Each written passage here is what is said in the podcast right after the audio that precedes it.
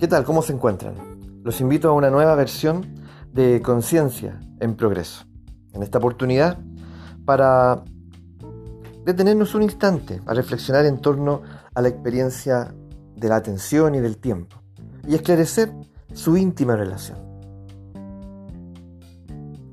¿Y por qué es importante que nosotros destinemos un momento a esto? Bueno, en principio pareciera que son experiencias muy relevantes en lo humano. Sin embargo, no se encuentran en el centro de ninguna discusión.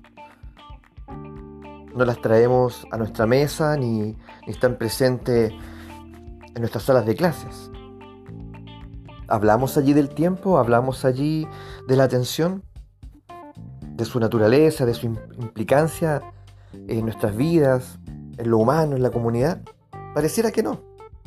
Pero, sin embargo, algo en nosotros nos dice que son experiencias muy relevantes.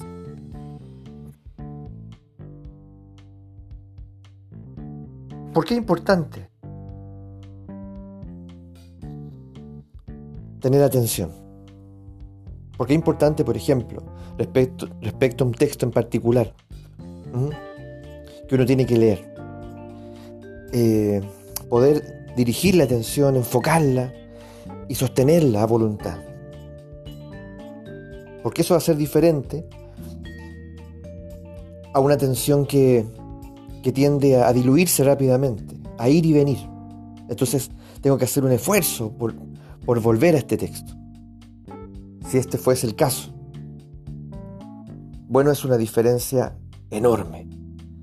Porque la primera experiencia allí, donde mi atención está disponible y puedo dirigirla y puedo sostenerla,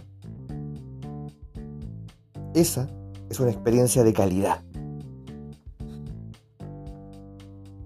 Donde yo puedo penetrar en este texto. Ojo, y Él en mí. Por lo tanto, al mismo tiempo es una experiencia transformadora. Allí hay un aprendizaje, allí hay una relación. Esto podemos llevarlo a cualquier relación. Y es muy distinta, es muy distinta esta experiencia donde mi atención se diluye, va y viene. Por lo tanto, allí no hay una experiencia de calidad con este texto. Allí no hay aprendizaje, ahí no hay, no hay transformación. Más aún, es un simulacro. Difícilmente voy a llevar mi relación con este texto como una experiencia memorable. Y nosotros no tenemos mucho tiempo para no tener experiencias memorables. Nosotros estamos aquí, al parecer, en este breve tiempo, para procurar tener experiencias memorables. Y eso va de la mano del manejo de la atención. Vaya, vaya. Por ahí, los budistas tienen una frase enorme también. Ellos dicen que nosotros estamos no donde está nuestro cuerpo, sino donde está nuestra atención. Bueno, si fuera así, entonces la mayor parte del tiempo no estamos donde decimos estar o donde imaginamos estar. Porque nuestra atención está en cualquier lado. Está disuelta, está atrapada en otros escenarios. Y no aquí donde debéis estar convocada. Nosotros los seres humanos, por lo tanto, tenemos una tremenda responsabilidad. Ser capaces de dirigir, enfocar, concentrar y sostener nuestra atención. Porque de ello depende que tengamos experiencias de calidad y memorables. Dimos recién el ejemplo de un texto, de un libro, pero lleva eso, ¿cierto?, a una relación con tu pareja, con tus hijos, Qué elocuente, ¿no es? ¿No es así? ¿Y qué tiene que ver el tiempo en esto? Habíamos dicho al inicio que íbamos, íbamos a tratar de esclarecer o demostrar la íntima relación que existe entre la atención y el tiempo. Bueno, la atención viaja a través del tiempo. No viaja en el espacio. Reitero, la atención viaja a través del tiempo, no a través del espacio. Pero,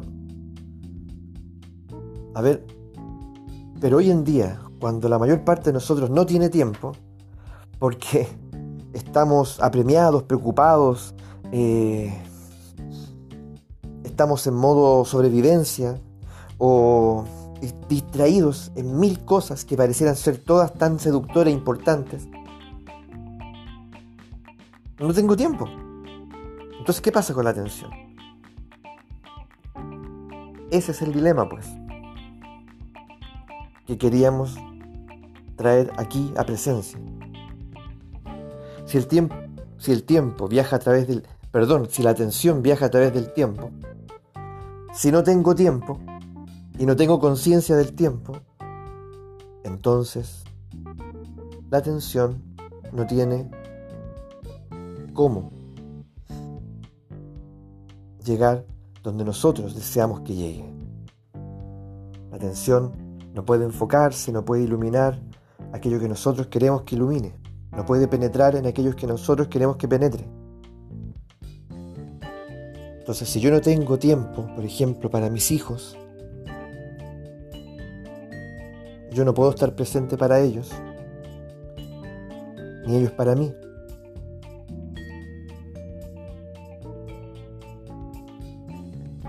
Si yo no tengo tiempo, ¿ya? Para mis pasiones, para mis sueños, para mis festividades, para aquello que me hace gozoso, aquello que me enciende en la vida. Entonces, yo no puedo estar para ello y ello no puede estar para mí. Entonces nuestra vida se convierte en ese simulacro.